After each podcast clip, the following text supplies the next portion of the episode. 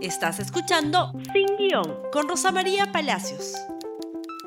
Y bueno, como lo anticipábamos ayer y lo anticipamos toda la semana, finalmente el presidente de la República anunció que nos vamos dos semanas más de cuarentena y que saldríamos, y pongo un condicional gigante, algunos a trabajar el día 11 de mayo. Y el condicional eh, se pone porque ya la credibilidad respecto a la fecha y duración de la cuarentena, pues francamente a estas alturas está en duda.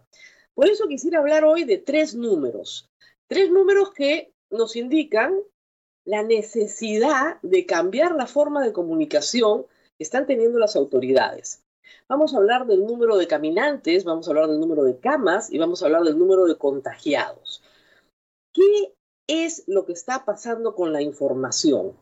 Ayer en conferencia de prensa, una de las preguntas planteó una queja de la, de la, de la, del Consejo de la Prensa Peruana, justamente sobre la posibilidad de preguntarle al presidente de la República sobre los temas que él planteaba el mismo día. Como hay que mandar las preguntas antes de la conferencia de prensa, no se le puede preguntar nada sobre los anuncios. Y además no se puede repreguntar. Y la respuesta de él fue, bueno, pregunten mañana. Y la verdad es que hace varias semanas que insistimos en que se nos diga la verdad. Si vamos a estar tres meses encerrados, es bueno que se nos diga la verdad.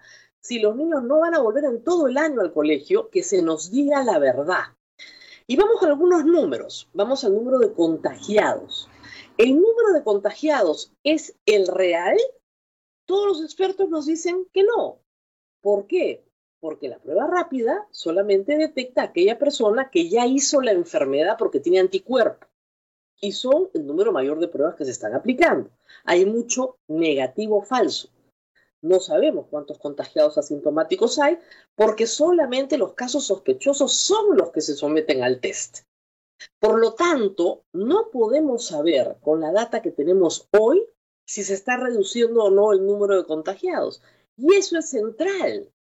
Por eso es que seguimos en cuarentena. Y está bien que sigamos en cuarentena, pero se nos tiene que informar por qué seguimos en cuarentena. Y ayer nos informó eso. Simplemente sueltan los números del día que no son comparables en realidad porque las metodologías del recojo de muestras son diferentes. Lo único que es concreto es el número de muertos. Si se reduce a lo largo de varios días el número de muertos, entenderemos entonces que la enfermedad está cediendo. Pero ojo, a ese número también hay que agregarle una variable. No todos reportan el día de la defunción. Hay gente que reporta 24 horas después y otros lugares más remotos 48 o 72 horas después. Por lo tanto, tampoco es un número firme. Es indispensable saber ¿Cuántos contagiados se tienen? Sí. ¿Para qué? Para levantar la cuarentena. Todo el tema es reducir el número de contagiados. Hay cifras que indican que ya pasamos de doblar la enfermedad de cinco días a siete días, que ya estamos en nueve días, pero otros expertos nos dicen que eso no es consistente en realidad porque no se pueden comparar las cifras. ¿Dónde está la verdad de los números de contagiados? No lo sabemos. Y es un número relevante. Número de camas han insistido ayer en la conferencia de prensa que por lo menos en la ciudad de Lima, donde hay más enfermos, hay camas de hospitalización y hay camas de UCI. Explíquenme ustedes por qué a muchísimos médicos, periodistas, personas con alguna autoridad, cientos de familiares ruegan por una cama para su familiar. Si las camas sobran, dice el ministro, si sí hay, Efectivamente, en Lambayeque, Chiclayo, Iquitos está desbordado, pero en Lima sí hay. ¿Por qué este peregrinar entonces de familias enteras que llevan a su paciente de puesto en puesto y de hospital en hospital y entonces le dicen no hay cama, no hay cama, no hay cama? Si dice el ministro que sí hay camas, ¿cuál es el verdadero número de camas? Porque si fuera cierto que alcanzan, no habría una sola persona pidiendo a un medio de comunicación que lo ayude a conseguir una cama. ¿Ya nos desbordamos o no? Información muy relevante, porque genera una enorme frustración.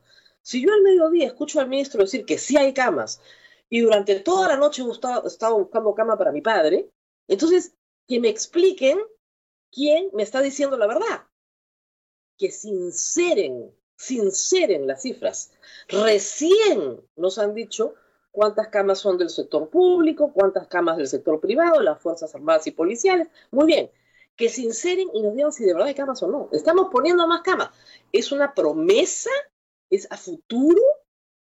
Porque, miren, una persona de más de 90 años tiene todo el derecho de decidir si se muda en su casa o si lo llevan de peregrinaje lo matan en el camino. O lo meten a una carpa sin su familia, lo sientan en una silla y se mueren 24 horas ahí. Tiene todo el derecho de decidir dónde quiere morirse en esa particular circunstancia, dado que no hay cama. Entonces, que nos digan la verdad de las camas. Y finalmente, la verdad de los caminantes, que también es un problema en números. Se nos ha dicho que el Estado ha transferido 20 millones de soles a los gobiernos regionales para que organicen un programa de retorno. Hablando de 200, 300, 500 personas. El presidente regional de Cajamarca se comunicó conmigo y dice que he sido muy injusta con él y probablemente tiene razón, porque se han inscrito en la web del gobierno regional de Cajamarca para regresar a Cajamarca más de 30.000 personas. Y en las listas que le han hecho llegar los alcaldes provinciales y distritales hay otro tanto, tiene más de 70.000 inscritos y no tiene al costo que demanda 14 días de cuarentena en un hospedaje con alimentación más el transporte, 1.200 soles por persona, no le alcanza más que para 600, 500 personas, que era el programa como estaba diseñado. Entonces, ¿cuál es el verdadero número de caminantes? Otro problema en que hay que sincerar. Se quiere normalizar el transporte interprovincial por esta vía y la preocupación del gobernador es válida. Cajamarca tiene hasta ahora un buen cerco, un número bajo de casos y están controlando bien y no están desbordados sanitariamente.